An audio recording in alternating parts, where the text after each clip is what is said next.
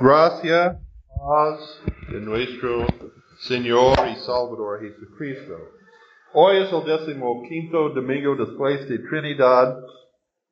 Acercamos el día de la reforma al fin de octubre, entonces yo quiero contar una historia de Martin Lutero. En el uh, abril de 1521, el monje Martin Lutero apareció delante del tribunal de Carlos V, el emperador de, del Sacro Imperio Romano en Europa, para contestar las acusaciones de herejía. Después de esto, Martin Lutero fue secuestrado encarcelado por casi un año en el castillo de Wartburg, en Alemania. Lutero fue encarcelado en un cuarto encima del torre más alto del Wartburg y los siervos llevaron comida cada día, pero no hablan mucho porque ellos sabían que sería mejor por no preguntar quién es este Señor, ¿qué es este prisionero? Pero en su cuarto, Lutero terminó su obra maestra, la traducción de la Biblia en alemán. Y muchas otras cosas. Eh, en, si, si hoy en día tú ves un video en YouTube o algo de la canción Castillo Fuerte,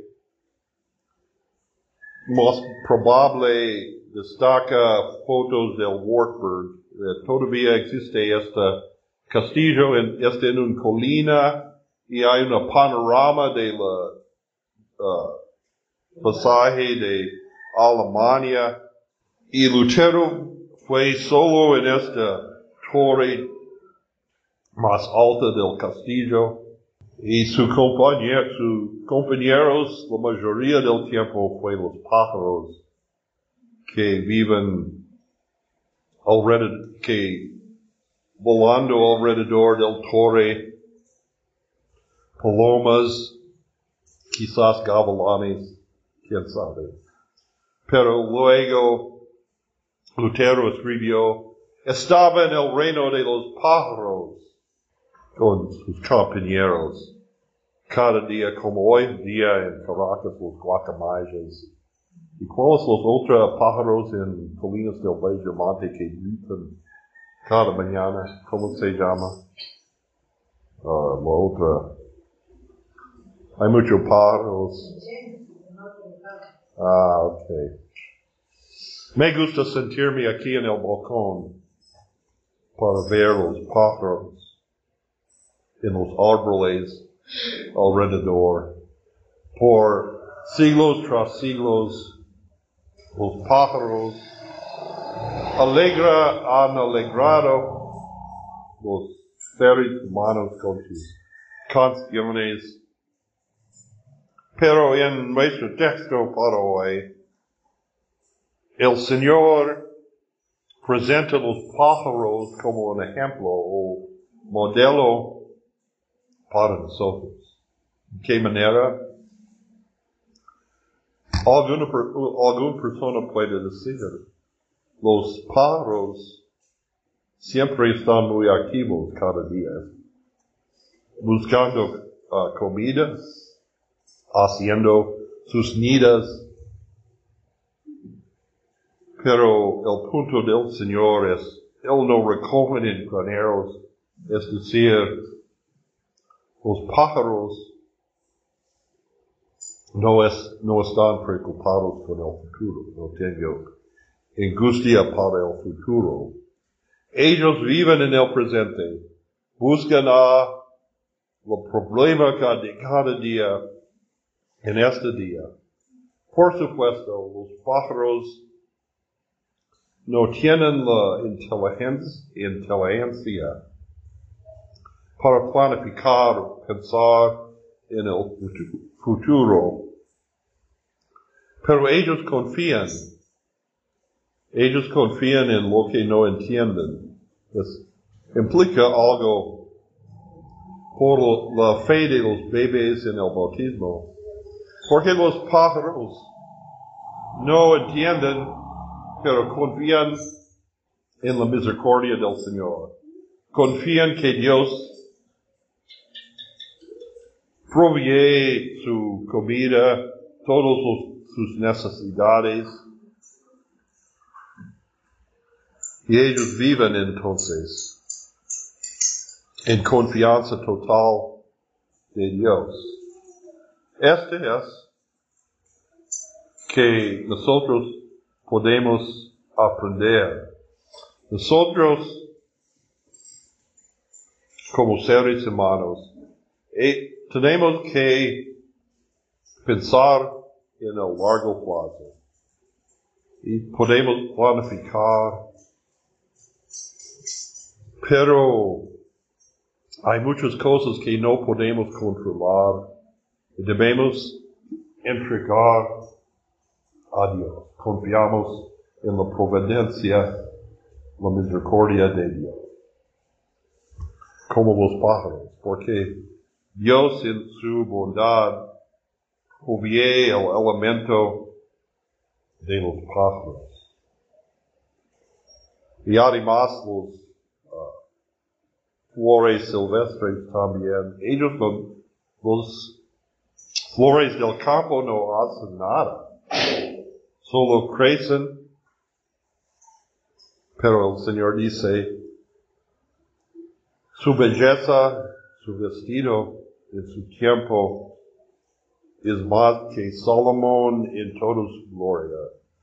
Salomón, el rey de Israel, con los riquezas más grandes, pero el Señor provee a los lirios del campo, del valle, más que Salomón en su época.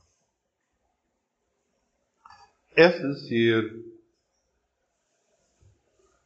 debemos confiar en Dios. No podemos entender, todo uh, futuro.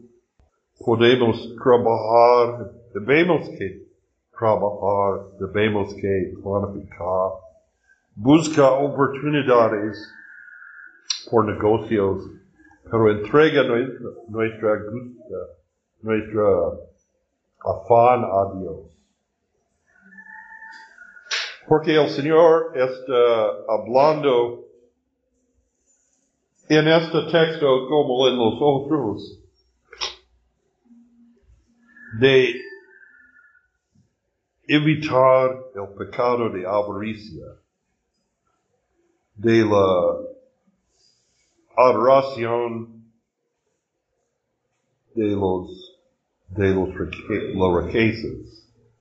El palabra, cuando el Señor dice, nadie puede servir Dios y riquezas, está hablando un palabra memeo en arameo que significa dinero o abundancia o cualquier otra cosa como esta. Este ser no es malo para tener algo, para tener uh, dinero, pero no debemos confiar en lo que, en lo que tenemos o no tenemos. Debemos confiar en Dios por todas nuestras necesidades, en abundancia y en, en escasez. Porque en muchas partes de la Biblia el Señor habla de la avaricia o la codicia de dinero en esta manera, como el hombre rico y Lázaro, los ricos que confían en sus bienes. Yo tengo mucho dinero, no necesito Dios entonces. Estoy autosuficiente porque tengo mucho en el granero, tengo muchas cosas acumulados y en su arrogancia no dar gracias a Dios. Pero por supuesto, dice Pablo en Galatas también, esta es idolatría para adorar algo más que Dios, porque de Dios viene todos los bendiciones. Y en la, en la hora de la muerte no importa la cantidad de sus bienes, pero también la avaricia no depende en la cantidad que tenemos también. Ahora en este texto habla de otra forma de avaricia cuando la persona siempre está preocupada. No tengo suficiente, no tengo dónde viene mi comida, dónde viene mi vestida, todas las cosas. Este es no por gente rica porque ellos tienen bastante comida, bastante vestido, pero los gente común están preocupados con estas cosas.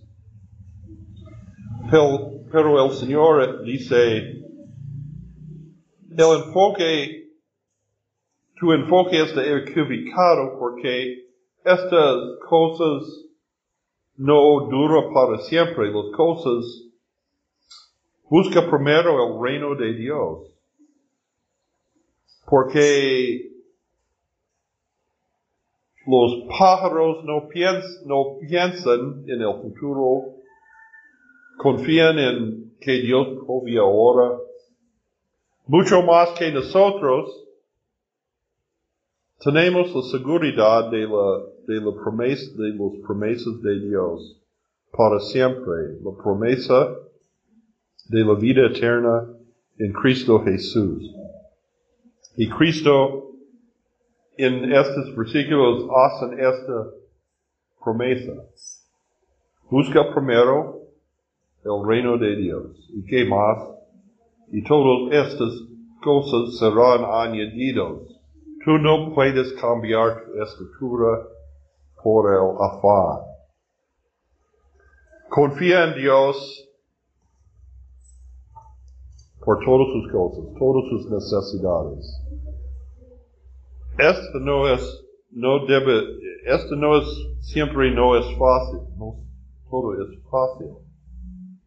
Hoy en día en Venezuela, mucha gente está preocupado dónde viene la comida. Mucha, muchos adultos evitan la comida para sus hijos pueden comer.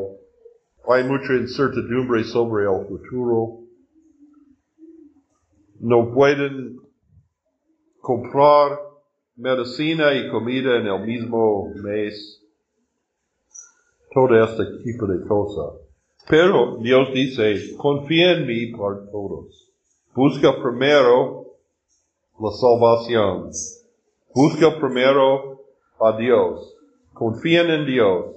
Como en nuestra lectura del Antiguo Testamento, como la viuda, durante de un sequía de muchos años, no fueron cosechas, entonces esta viuda solo tiene poquito de arena y siete para hacer una última cena para ella y su hijo. Y después ellos, su expectativa fue para morir de hambre después. Pero el profeta dice, Confía en mí, confía en Dios. Hace un torta para mí y después para ti, tu hijo. Y la harina no escaseará y la siete no disminuirá. Porque el Señor tiene el poder de hacer milagros. Pero además tiene, hay otra cosa también. El Señor dio a su iglesia la misión de cuidar para los que necesitan, que los que faltan en cuerpo y espíritu, la iglesia debe ser un- una familia por los que no tienen familia. Entonces, en Gálatas, en nuestra epístola, San Pablo dice, el fruto de nuestra fe en Dios, en la fe que recibe del Espíritu Santo, podemos ayudar a otros, cargo los cosas de uno a otros. Y cuando, ha- cuando hay oportunidad, podemos hacer bien, primeramente por la familia de la fe y por to- todos los hombres. Y a veces nosotros necesitamos ayuda con esto. Aún los discípulos de Jesús, por ejemplo, en la alimentación de cinco mil, ellos, Jesús preguntó a ellos, mira la gente, la gente necesita comida, somos lejos de la ciudad, donde encontramos la, comida para todas estas esta gente, y los, los dos ocasiones, la alimentación de cinco mil y el cuatro mil, los discípulos dicen, Señor, hay tanta gente, mira sus necesidades, no tenemos el din- dinero, no tenemos los recursos. Y el Señor dice, buscan y ellos dicen, oh, mira, este joven tiene dos pan, pancitos y dos pez, pececillos. ¿Cómo puedes hacer con esto? Pero el Señor les dijo, reparte de, de- de ellos todo esto. Y el Señor multiplica la comida para todos. Porque este es el poder de Dios. Y Este es la promesa de Dios para nosotros. Y podemos confiar en Dios realmente hoy, aún hoy en día cuando hay muchos problemas en el país y en otras part- partes del mundo. Podemos confiar en Dios. Busca cada día la gracia y misericordioso Señor. Podemos trabajar, debemos que trabajar, planificar y buscar oportunidades. Pero vamos a entrar a Dios la angustia, afán, el afán porque tenemos mucho más que la promesa, tenemos la promesa de- del Señor que Él va a proveer nuestras necesidades materiales, pero mucho más, tenemos la promesa de la vida eterna en Jesucristo, porque Cristo ha hecho todo por nosotros para ganar la salvación, la vida eterna con Dios. Entonces, los pruebas de esta